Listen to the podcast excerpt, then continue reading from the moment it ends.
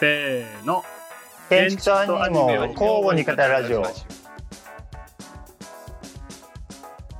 はい、建築とアニメを交互に語るラジオ第7回パーソナリティの田中間宮と、小村上と中村義人です。はい、このラジオは建築を志す我々が定期的に建築の話はしたいけれどずっと真面目な話ばかりしてると正直飽きちゃうから建築とそれ以外を交互にバランスよく語ることでモデルナとファイザーでワックワクのチンチンになるラジオです金を踏んでるんだね。このラジオでは建築の話をしたらその分好きなアニメの話をしなければなりませんなぜならば私たちはそこそこの建築構造デザイナーでもありそこそこのアニメオタクかつワクチン接種者だからです はい、僕はワクチンまだ3回目接種してません。はい僕も接種してません。はい、建築とはいえーそれ以外を、はいはいはいはいはい。はい、相対的に語ることで新しい可能性を発見したり、建築アニメ双方に理解を深めようとする、えー、まあ真面目な試みですよ。はい、第7回本日もリモート収録です。よろしくお願はいい、します。久しぶりの、はい、久しぶりの更新ですね。そうなんです。ちょっとね、うん皆さん忙しくて、特に村上くんが忙しくて、いやー、申し訳ないです。ちょっと年度末ということも加味してもらって、あの、もう、うん、ちょっと一周ぐらい空いてしまいました。そうですね。あの村上くんは忙しく、私は今副反応でヘロヘロです。よしとくんよしとくんはどうですか？僕は大丈夫です。忙しくしてますけれども。はいはいはい。いや、本当久しぶりなんですよ。うん。皆さん近況どうですか？近況、忙しい。本当、本当よね。とにかく忙しい。だうん休んない、土日も全然休んでない。いや、ほとんど休んでないから。マジ？やばいね。うん。うん。自営、やっぱり、やばいね。いや、まあちょっと複数案件抱えすぎてる感じ。まあ、それは構造設計事務所の、まあ、あのー、してはもう必然なのかもしれないけどね。うん交通設計事務所と年度末ってやっぱ関連するの？締め切りはあんまり変わらない。いや、年度末っていうの意味では、まあ、そのプロジェクトの、その、ケツがたまたま年度末になってるっていうのはもちろん重なある。ってるのね。それはうちらと一緒ね。うん、ただ、あれ経営経営者なので、やっぱ確定申告とか、そうよね。あそう、あの、お金回りね。をその年度末に整理しないといけないっていうのはあるんです一回経費をね、集めたりね、請求したりしてるかうん。まあ、そういう事務的な作業も重なってくるし、うんら、やばい。まあ、うん、それとあと複数の案件の締め切りもやっぱちょっと重なってくるので、滑りしまあ厳しい厳しい時期、あ、ベイシアもなんか来年以降雇おうかなと思ってるけど、そうだよ。うん、うん、そうそうね。もうちょっと自分ではコントロールできなくなってきてね。大変ね。いやいやいや。私はね、あのコンペに負けまくってね、へこんであら、まあまあ、あらあらあら。あらあらあものすごい負けてる。うん、そんなコンペお多いんですか、最近？最近多いっすね。いろんなプロセスしてる。引くかもしれないけど、もう多分、ラジオ始めてから6個出してすげえ。る。あれそれ 6, はすごい。6個なんでそんな体5力がある？個 ?5 個か、5個出してる。う今6ん。い個ややってる。ー、まあでも、稀有な経験だと思うけどね、そうここまでコンペに集中してやるそうそうもう仕事を取るのが仕事になってる。うん。うん。まあ頑張らないとクビになる。うん。よしと君は、なんか、なんか、オープンハウスやってなかっあ、えっ、とですね。まあ、えっ、と、僕が会社でやってる仕事が、この前、無事完成をしまして。でちょっとおめでとうございます。あありがとうございます。えっ、と、親しい人を順繰りに、えーご案内しておるところなんですけれども、えーはいお二人も、まあ、近々ちょっとご案内しますので、やったはいぜはいひ、それはお願いします。うん行きます、行きます。うん、あの手こ途中の状況は一応そうそうそうそう実は見実は見させてもらっていて、翔さん来てくれたんですよね。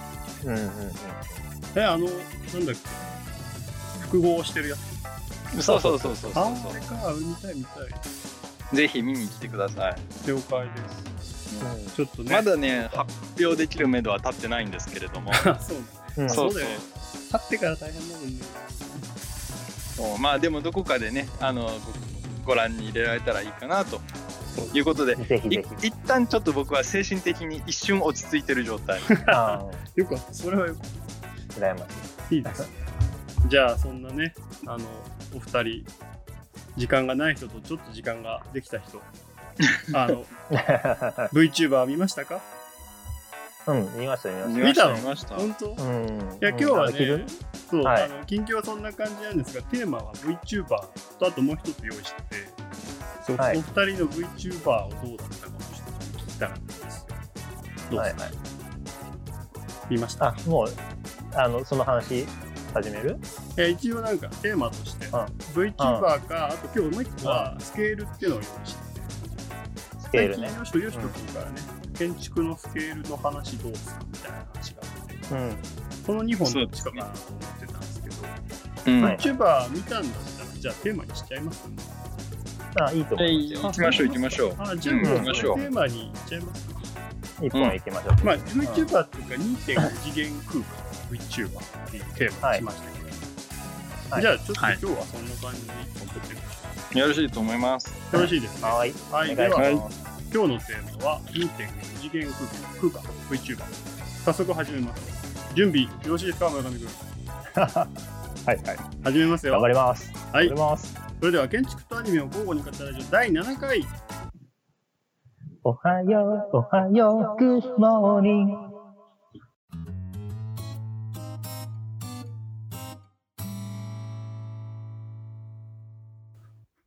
歌が入った。割とさ、攻めるよね、ほんといつもね。え？もうちょっと無難に。にまとめる手もあったと思う。恥をかくのが俺の役割だから。はい、それでは今日のテーマは2.5次元 VTuber です。はい、まずはい皆さんの感想を聞きたいです。うん、え、感想から言うの？であの見た感想を。見た感想、うんあー僕はなんか、絆愛のラストライブをあ、見た？あれやばくない、うん。あのーすごいクオリティですね、まずね。うんあれすごいよね、あれね。うん、うん、うん、うん。だってほんとね、そう、たまたまね、あの、キズナのラストライブやってたから、俺も全然キズナ知らないんだけど、あんまり。そうそうそなんか公開されてたんで、リンクをね、二、人に送ったんですよ。うんとんでもねえことしてたね。それであの、ハローモーニングの曲がいいなと思って、歌わせていただいて。あ、あれか、そう確かにその曲だ。確かに。そうだよ。それだ。そこじゃないの。そうだの元ネタ全然気づかないが共有してのネタな、滑りネタなんだけど。やべえ。すっかり忘れてた。いや、反応してくれないとちょっとすごかったいや、すごかったです。ねすごかったですねうんうん。僕もちょろっと見ましたよ。うんうんあれさ、うんあれさ、リアルタイムなのかな？録画だよね、さすがにね。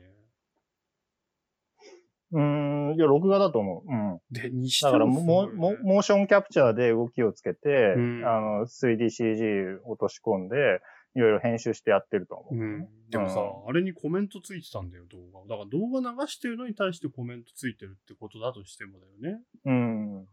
いやー、すごかったわ。あと、うんあれ見ました、途中で。あの、あの、自立型 AI 出てきたの。ん？見た？なんか要はキズの愛がね、そのライブの途中で、あの、まあ、1年間っていうか、まあ、おお休みするじゃないですか。うん。お休みする間に、この子置いていきますって言って、なんかデザイン違う子が一人出てたんだけど、はいはいはい。まあ、要はさ、中の人が入ってない VTuber を置いてって、要はその会話の経験を積み重ねることに自然になっているタイプのさ、うんうんうん。まあ、いわゆるあの、何、自立型の AI。汎用性、うん汎用型じゃないけど、うんあの反応型というかさ、そのコミュニケーションがスムーズになっていくタイプの AI うんを近日公開しますって置いてって、うんあもうなんかすげえとこ来てんなと思って。う ん人間じゃねえのに置いてくんだみたいな。割とびっくりしたんだよね。よしと君はどう？いや、僕もあの、キズナイのラストライブ、ちょっとだけ、まあ全部じゃないんですけど、見たんですけど、やっぱあの、カメラワークとか、まあ画角の作り方とか、あの、いわゆる普通のアイドルのライブでは体験できない画角を見ながら、みんなで参加してる感じを作るっていう演出は、あれは、ならではの感じだなっていうのはすごく思いましたね。すごいよ誰ね。あれ、あのうんアングルさ、アイいや、アイカツ、アイカツ。だからそれは、うん完全にあれはアニメとか、まあ、ラブラブライブとかアイカツでやっている、ね。モーションに対するアングルだと思った。うん。で、ねそれを本当にインインタラクティブな状態で、こう、出すっていうか、そういう気分で没入させるっていうか、なんかそれは、うんなうんすさ、素晴らしい技術だなと思いましたね。うん。でさ、うんあそこにさ、多分リアクションできるそうそうそう。うん。うん。なんかもう少しな気がするんだよね。だからなんかお客さんの拍手とかさ、あの、ニコニコ的なさ、あの、モーションがさ、あの、うん追加されるのもマジかなと思って。うん。うん。レスを入れるみたいな。おそらくの中で。多分なんかあのさ、後ろに絵文字浮いたりとかしてたじゃないですか。ポンポンポンポうン。ん。ああいうのとかもできるようになるんだろうなと思って。うん。あの、アイカツでさ、初期のアイカツでさ、盛り上がりがあるとなんか、よくわかんない棒人間からこうなんかエネルギーが出る演出みたいなのがあるんだろうなと思って。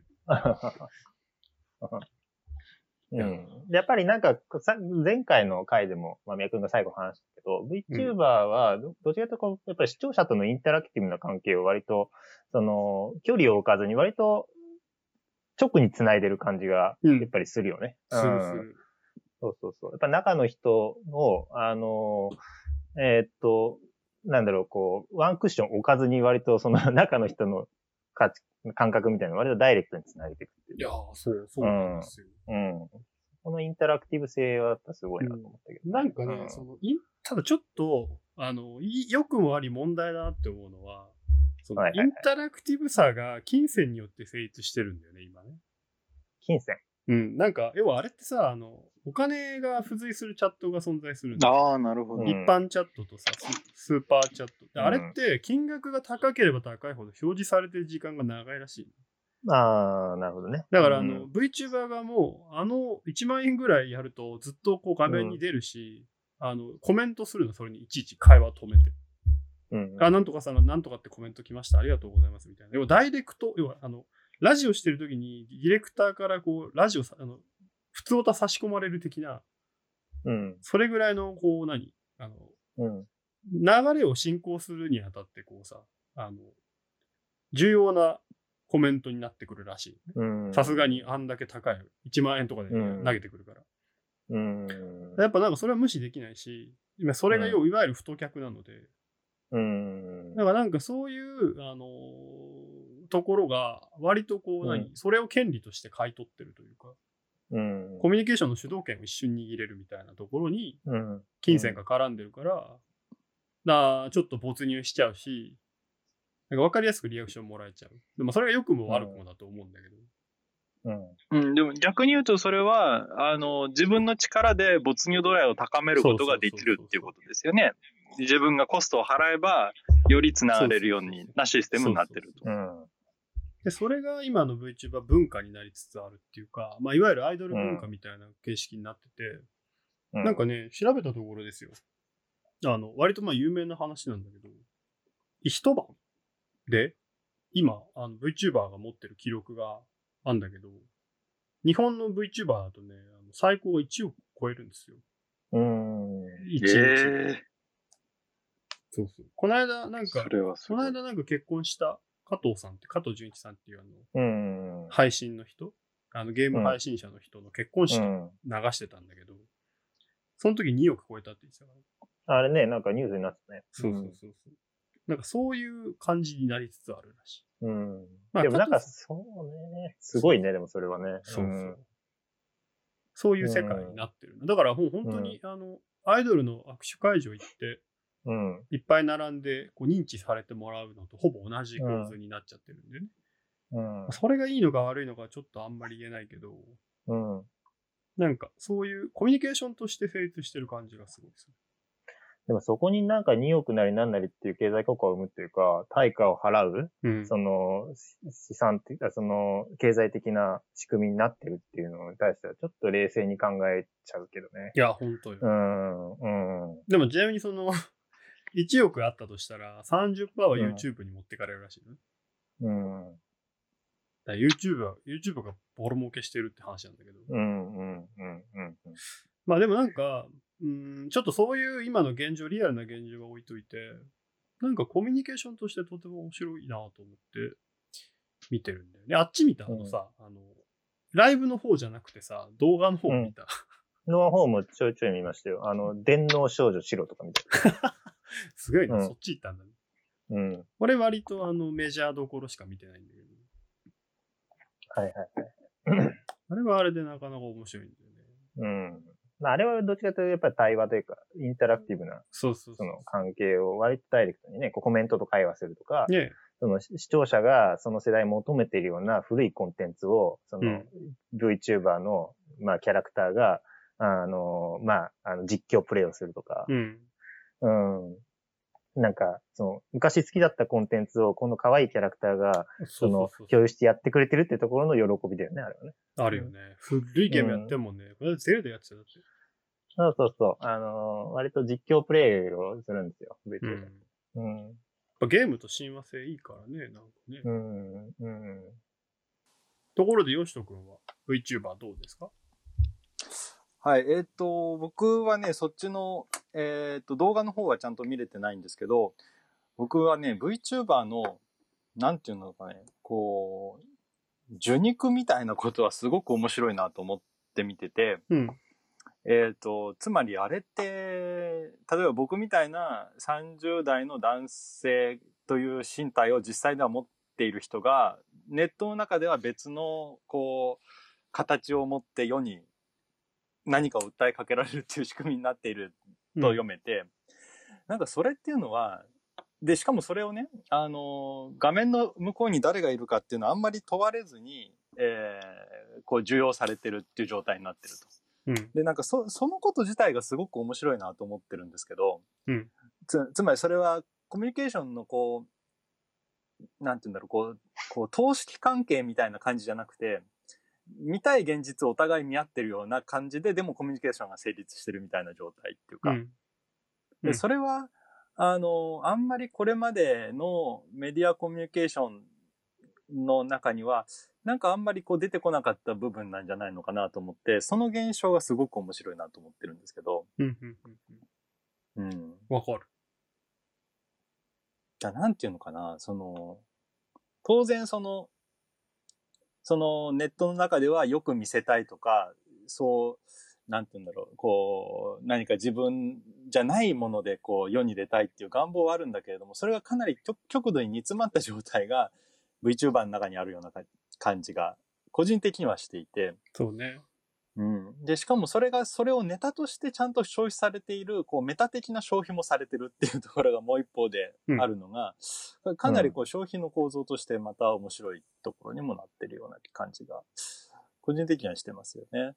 いや、そうだと思いますうんうん。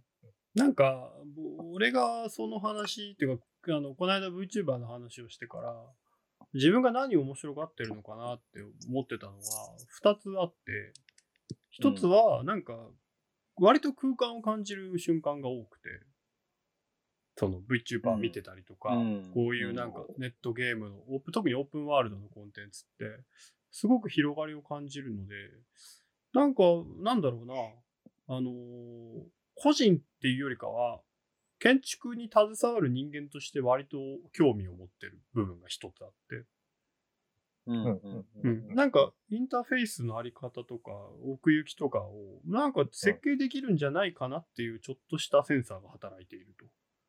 いうところが一つと、あとさっき今言ったそのなんか極端なコミュニケーションのあり方みたいなものがえーっとなんだろうな。二極化してるかもしれんという気気づきみたいなのが一個あって。二極か。うん。要はその自分の、えっと外見とか容姿とかそういうものを一旦すっ飛ばして趣味とか好きなものとかあまあ、例えば声とかなんかそういうなんだろうな生まれ持って、まあ、生まれ持ったものなんだけど後で獲得したものだけで自分を構成してまあつまり都合のいいものだけで構成してえっとそれをこう単純にコミュニケーションとしてコミュニケーションに対する媒体として表現するって健全だと俺は思う。うん。でも、そうやって不健全に思う人もやっぱりいて、うん。で、そういう不健全に思う人って多分フィジカルな方向に行ってて、うん。なんか割と、なんかこう最近のキャンプとかサウナとか、なんかそういう自分と向き合う方向にこう行くというか、うん。ななんかこの二極化何なんだろうなと思って。まあ一つはやっぱりその、何？あの、不要、なんかさ、不要不急の外出って言葉俺割と好きでさ、あの、うんやっぱさ、コミュニケーションを選択する時代が来たじゃないですか。我々のこの2、3年で。うん。なん自分の命のリスクとさ、コミュニケーションをさ、天秤にかける時代が来てて。で、その時に、やっぱり、じゃあやっぱり、こういうデジタルの世界のコミュニケーションが利利便性もあるし、安易にこうなんだろうな、自己肯定感も高められてとてもいいよなっていうのと相性がいいのはすっごいわかるよね。でも逆にやっぱりリアルな、そういうなんかコミュニケーションも求めてて、だから少人数で誰にもその人ただけと向き合う時間みたいな。なんか、うん。そういう二極化してんのかなってちょっと思ってて、うん。なんかそれと、それの極致を見た気がしていて、なんとなく。なるほど、なるほど。うんなんかちょっとその辺に興味があるんだよね。だって俺たちほら、サウナも好きだし、VTuber も好きだからさ、割とこう両方、う両方好きなんだよね。うん。うん。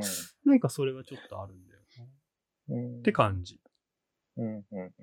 あの、まみおさん、今の話でね、あの、空間が人にこう振る舞えっていうメッセージを出すっていうのは、昔からあることで、うん。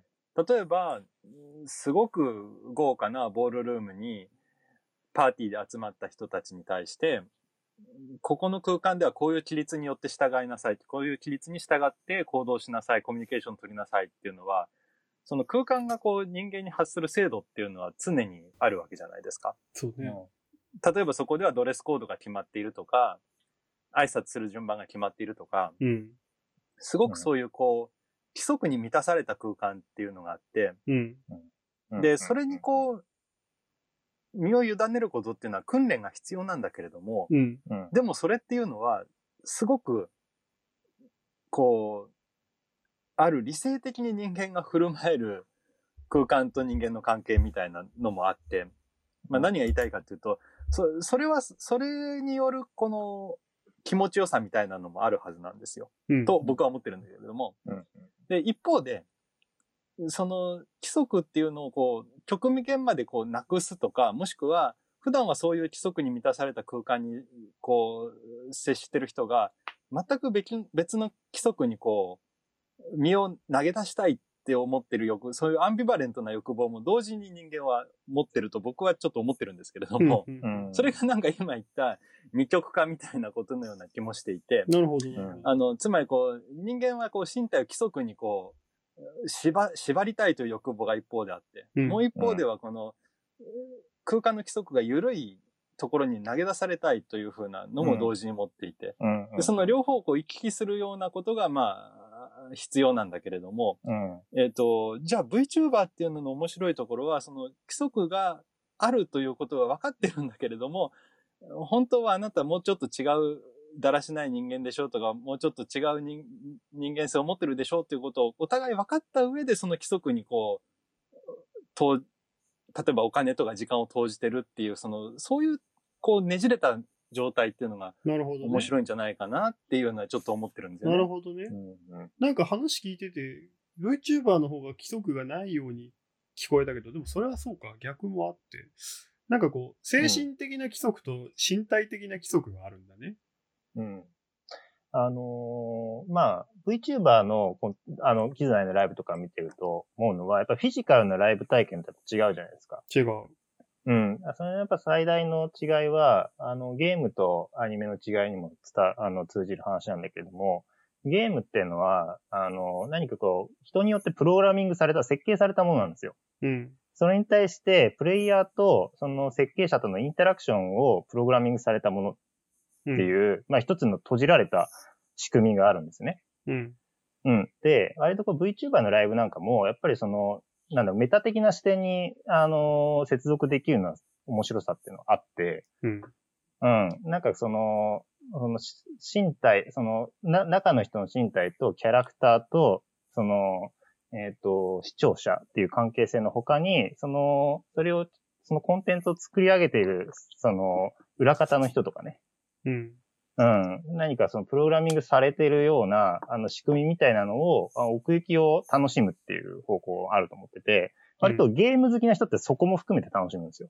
そうね。そうねこのゲームがどういうふうに設計されてるかっていう。うん。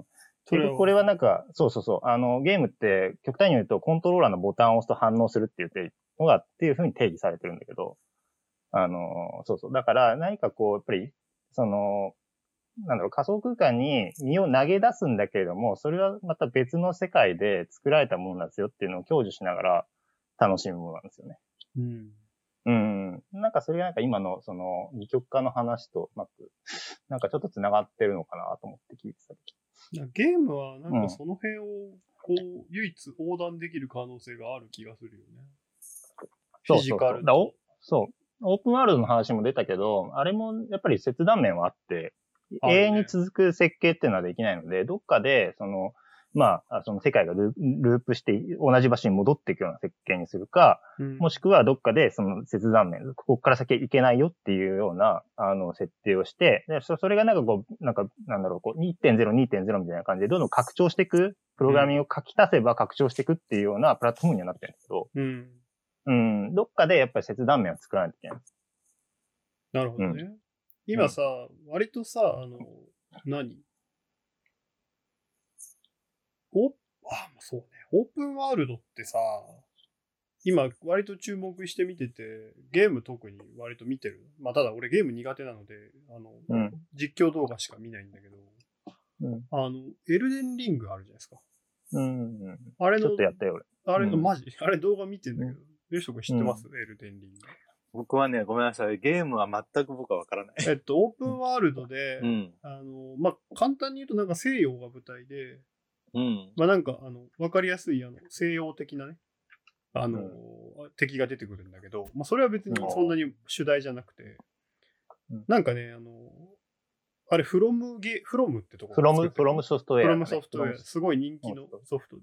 うん。面白いのはさ、その、オープンワールドなんだけど、登場キャラクターはまず基本一人で、で一人でこう進めていくんだよ、キャラクターがいてね。うん。で、あの、三人称っていうか、その、キャラクターの背中を見るんだけど、うん。その時に、その、進んでいくと、誰かの残したメッセージとか、血の跡みたいなのがあるのよ。で、それはさう、んその、要はそこでキャラクターが死んだり、そこに、うんあの自分でこうメモ書きみたいな感じでこう残すのよ。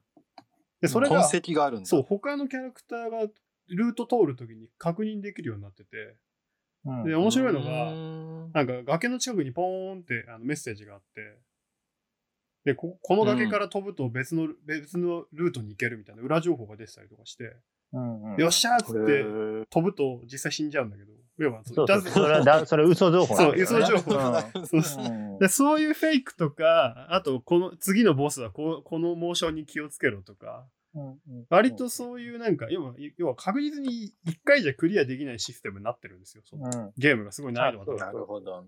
なるほど。それをなんかキャラクター全員で攻略していくみたいなストーリーがあって、それがなんか今の話はね、面白いな結構その、あの、オープンワールドよりも前の、やっぱりこう、ネその、コンシューマーゲームがネットワーク化した時代から徐々にそういう仕組みができてきたんだよね。うん。あの、まあ、その、キャラクター、そのプレイヤーはプレイヤー視点でしか楽しめないんだけれども、なんかその痕跡を、あの、残して、そこでこうキャラクター、なんかそのプレイヤーがし、例えばゲームオーバーになったとして、その積み上げてきた実績とかアイテムみたいなのを他のプレイヤーが継承できたりするんです。うん。今のネットワークゲームっていうのは。うん、なるほど。うん。なんかね、そう、直接的なその対話も、の仕組みも作れたりはするんだけれども、やっぱりそういう間接的な部分での、そのインタラクションっていうのも、まあ、今のネットゲームでは、よく作られてるんですね。うん。なんかさ、あの、攻略本文化ってあるじゃん。うん、ゲームの攻略本ってさ、面白いじゃん。俺さ、ゲーム苦手だけど、面白かった攻略本は持ったりしたの。うん。なんかさ、あの、なんだろう。あのさ、ワクワクをさ、みんなで共有、リアルで共有するっていうかさ、そのオープンワールドっていうさ、舞台を与えられたのにさ、あ、そこはちょっとメタに戻るんだみたいなさ、なんか、うん。やっぱ同じ世界に2人存在したらそんなことしなくていいけどさ、うん。でもさ、そこでちゃんとコミュニケーションするかどうかって個人の問題だからさ、なんか、その、ちょうどいいバランスのさ、メタとさ、なんか、まあ、リアルじゃないんだけど、セカンドリアルみたいなものがさ、いい感じのバランスで作られてるっていうか、それがなんか多分さ、研磨されてきたんだろうね、きっとね。うん、ああらゆるコミュニケーションの中でね。ネットによって開かれたっていうのも一方であって、その、昔のゲームっていうのは、その攻略法が、その、ぷ設計者がが何かこう、出版社と組んで攻略本を出して、そこで初めて情報が与えられるっていう、あのーゲームっていっぱいあったんですよ。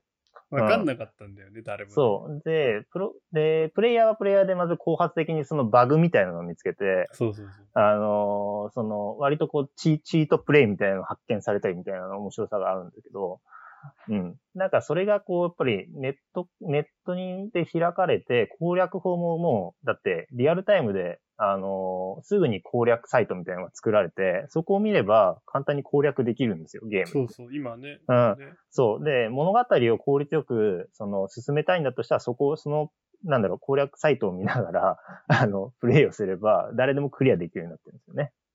うん。だからさうん、コミュニケーションなんだよね、それってね。そうそうそうそう。あの、自分の身体を投げ、投げ出してコミュニケーションするっていうことだね。ゲーム、ゲームの良さは。そうそう、うんじ。自分の、自分の経験とかを通しながらさ、ゲーマー同士でコミュニケーション取ってたんだよね。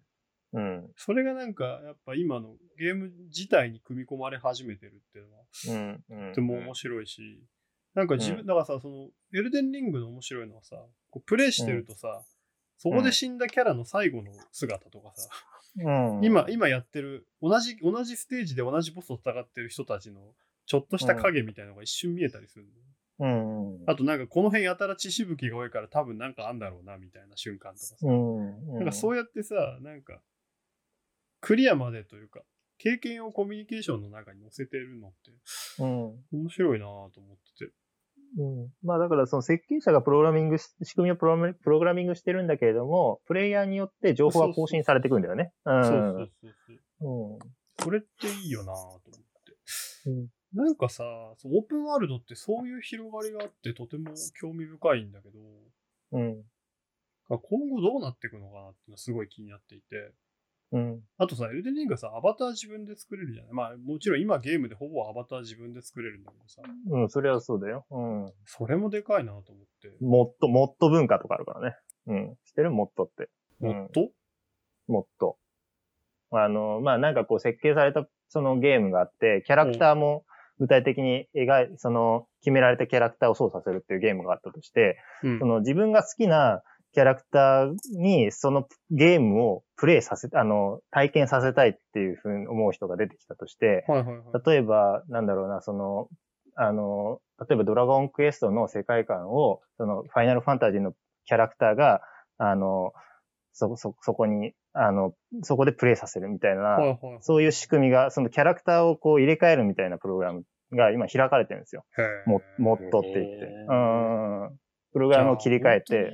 自分のオリジナルのアバターを持てる時代が来るかもしれない。うん、そうそうそう。だからなんかそれはなんか、あの、突き詰めていくと、その動作とか、はそのセリフとか声とか発言みたいなのは、プログラムされてるので、その似姿だけを変えれば、その受肉できる。他の世界のキャラクターがそのゲーム空間に受肉できるっていう。そうだよね。うん。いうそういうなんか仕組みになっててますね。やっぱさ、なんかさ、その、ゲームの中にさ、パーソナルな部分を投影できなかったじゃん、昔は。そうだね。クロノトリガーのさ、主人公の名前を自分の名前にしようがさ、うん。クロノはクロノだったけどさ、今はこう限りなく自分に近づけられるんだよね。うん、まあ昔はどっちかというとその主人公の名前が決められてなくて自分の名前をそこにあの、ね入れることでそのキャキャラではなく自分が自らその世界観に没入していくっていう仕組みをうまく作ろうとしたんだけど、うん。それがこうなんかオープンワールドとかネット文化にな、ネットゲームになってから全くその、その自分の身体を投げ入るっていう仕組みが全く変わってきてる。まあでもそれは昔のゲームにも実はあるんですよ。いや、うんあるけど、なんか決そうめ性の主度合いがちょっと違うよね。そう。例えばドラゴンクエストの主人公なんかは一言も発言しないじゃない？例えば、そうねはいとかいいえとかしか言わないから、それはなんかこう、その主人公というキャラを、あの、じプレイヤーと、その、あの、は、かけ離れないようにうまく設定されてるんです。うん。うん。なるほどね。うん。この話、建築とつながりますか？うん。それ割とテーマなんですよ、実は。うん。で、今んとこ、現代、現代さらっと見てみると、やっぱりそれに一番近づけてるのは原さんな気はしていて。原さん。うん。やっぱ離散型というか、その、意識の空間を考えていくと、やっぱどうしても離散に近づいていくというか、うん。なんかパ、パーソナルである個人がリアルワールドでは変えられないので、うん。だとしたらやっぱ、その、世界を変えるしかなくて、ってなるとやっぱ空間の中に入れ子を作って、離散的にそう別の空間を行き来するみたいなコンセプトになるんだよね。うん。うん。でも、まあ、宮さん、今の、今のね、うん。あの、翔さんが言ってくれた話を一方、一方であるとして、うん。僕思い出してたのは、その文、文人、分ける人って書く文人の話だったんですけど、うん。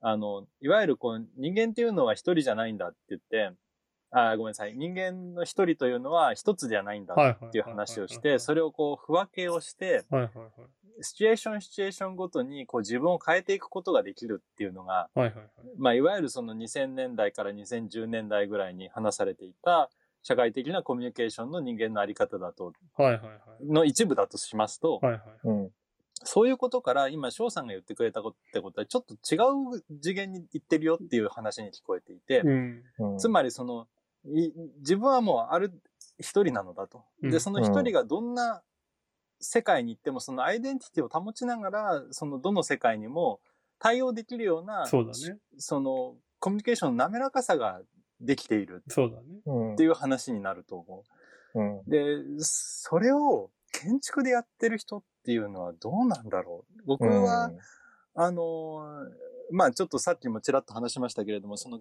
空間がね、けん空間がそこにいる人の振る舞いを定義するっていうことは、これまで建築家はたくさんやってきたと思うんだけども、ね。うん。あの、どんな人間でもその人のパーソナリティをこの空間で失えないような空間共同を作っているっていうのが街に溢れたような状態になってるっていうのは、あんまり想像したことがないんです。そうね。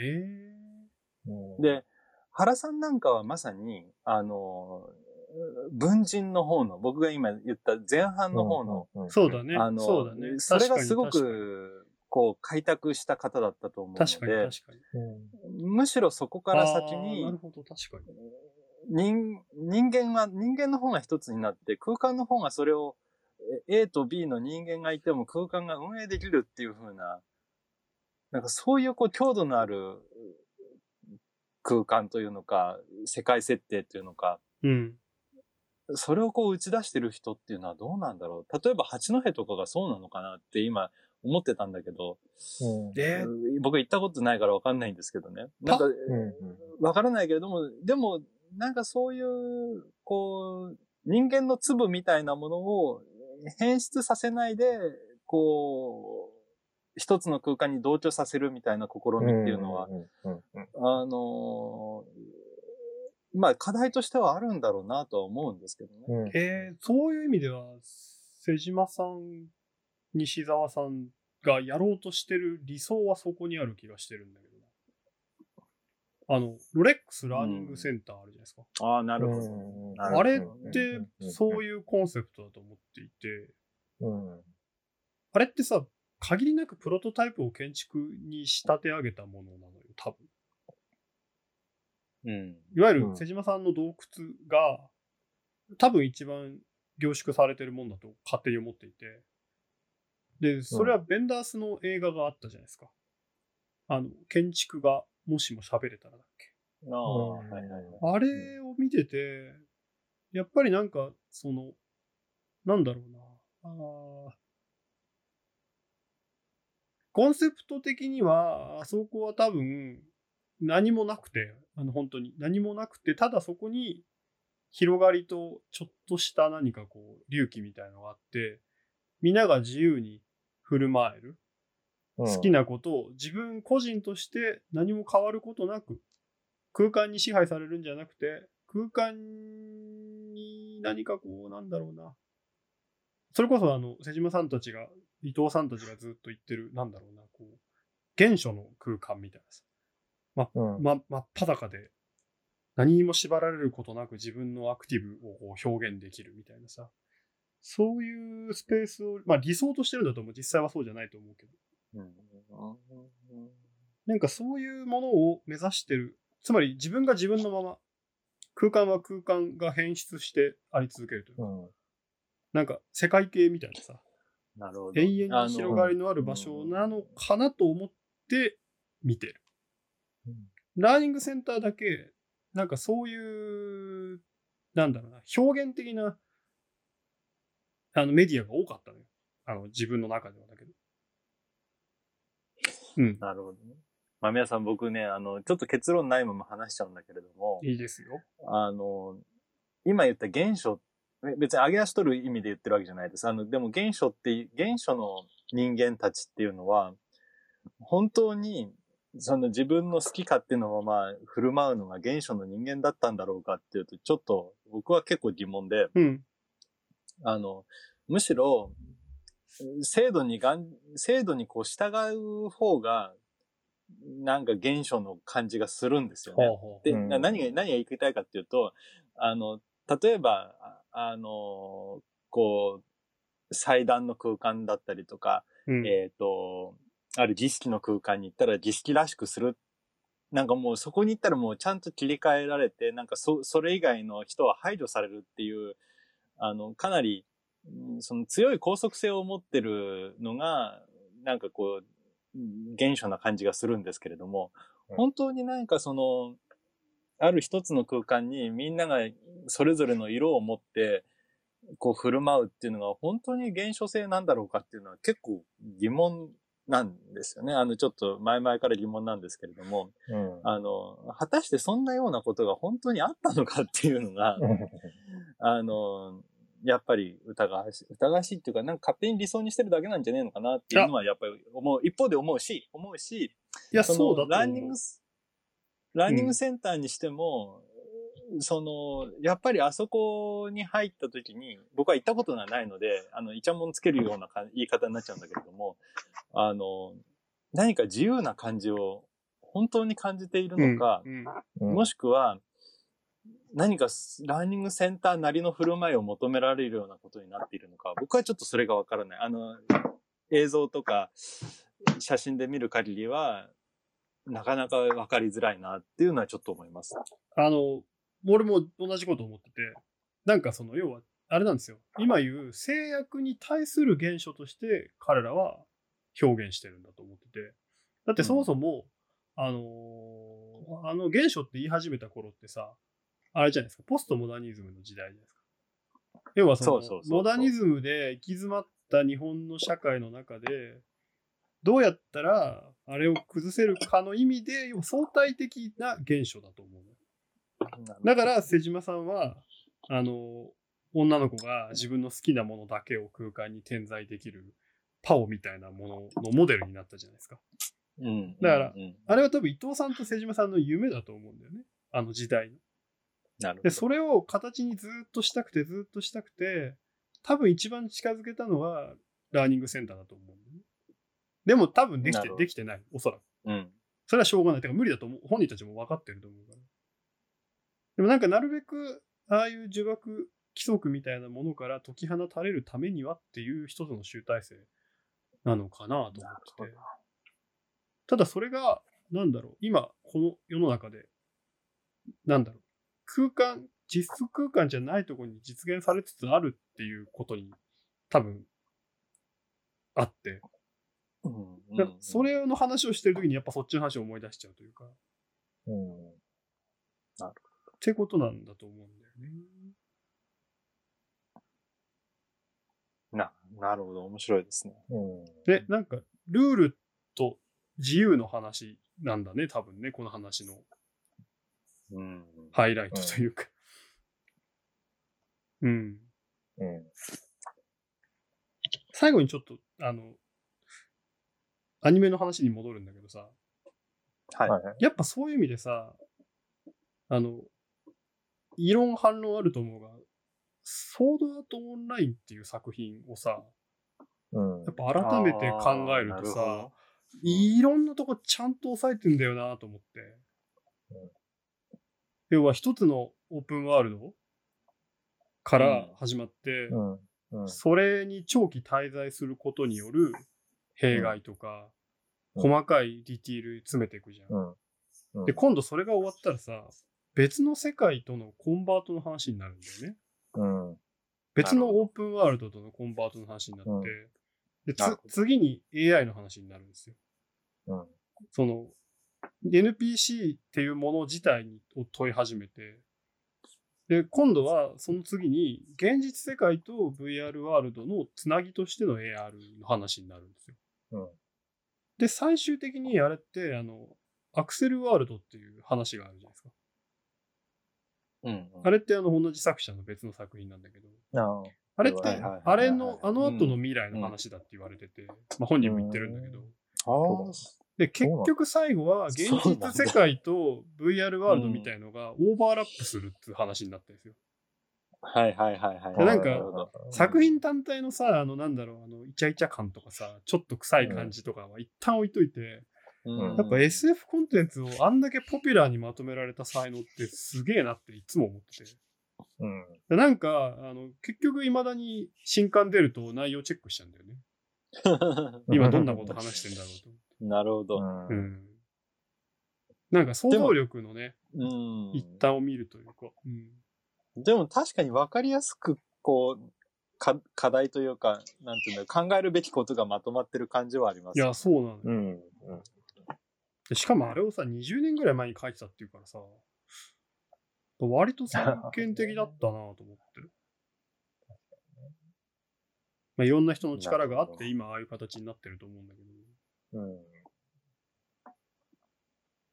だからなんかああいうものをさ、ベースに育ったさ、今の子たち、まあ我々もギリギリだと思うんだけど、うん。やっぱちょっとさ、こう、なんだろう、多分他の国、例えば日本以外の国、アニメ見てない国に比べたらさ、こう、何？なんだろう、こう、少し、こう、ロックが外れてる気がするんだよね。そういうものに対して。だからさ、やっぱ YouTuber がさ、日本はさ、かなりさ、受け入れられやすくなってるんだろうなと思って。うんっていう気はして。なんか、もし今後建築家がそういう世界に入るんだとしたら、やっぱり日本が最初な気がするんだよね、なんとなく。そうであってほしいというか。うん。まあ、希望も込めてね。そうそう。なるほど。ちょっと考えてうんみた。なんか今やばいらしいですよ、その。なんかいろんな、いろんな国がメタバースについて投資しようとしていて、はいはいはいはあ Facebook が社名変えたんですよ、メタって名い。前。メメタでしあ。ょ、うん、そうメンタルね。うんそれを見越してるんじゃないかと。だからもうコミュニケーションをさ、その、うん。何？そっちに移行しようとしてるんだよね、Facebook がね。うん別の世界に移行しようねとしていて。うん。それを感じてるんだけど、多分それを作るうん。企業が今日本にはまだなくて、うん。うん。動そうでしょうね。ムーブメントとしてはあるんだけどね。うんまあ、だからその別、別の世界をどう作っていくかっていう想像力が結構重要な気がするけどね。やっぱそうん今言った話それは設計できるのか。そうそう、設まあ計の話。うんうん。うん。だから、俺は、やっぱオープンワールドは、やっぱと閉じた、あの、システムを作らないとオープンワールドにならないっていうそう考え方なので、そうだね。うん。なんかこう、空間を、その、まあかなり膨大なボリュームでもいいんだけれども、何か一つのテリトリーみたいな、こう、単位に、あのー設定することによって、そうだね。その別世界との相対関係が生まれ、えっ、と、物語が紡げるみたいなことだと思その通うんですよね。りだと。うん、うん、うん、うん。で、なんかそれって建築に当てはめて考えると次のスケールの話にもつながる気がしていて、テーマのね。うんう。ん。その建築をどういう単位で、その空間単位で捉えていくか、それ小さい単位から積み出してボトムアップ的に作るのもそうだし、よりこう、あの、膨大なスケールから考えて、それをどうそのテリトリーに収めていくか、みたいなところ、まあどっかで出てくるわけじゃん、建築の設計に。そうだね。うん。うん。なんかその単位の話みたいなのをちょっとこう、次の回に語りたい。そうだね。なんか、うんコミュニティはさ、コミュニティを作るって開くことじゃなくて閉じることだって言うじゃないよく。うん。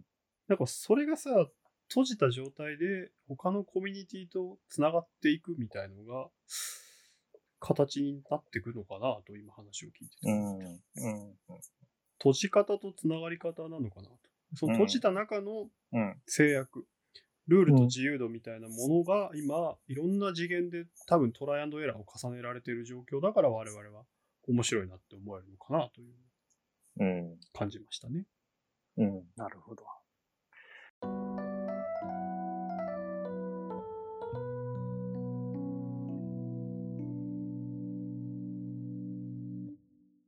さて、そろそろラジオも終わりの時間ですが、今日の建築とアニメのバランスはどうだったでしょうか？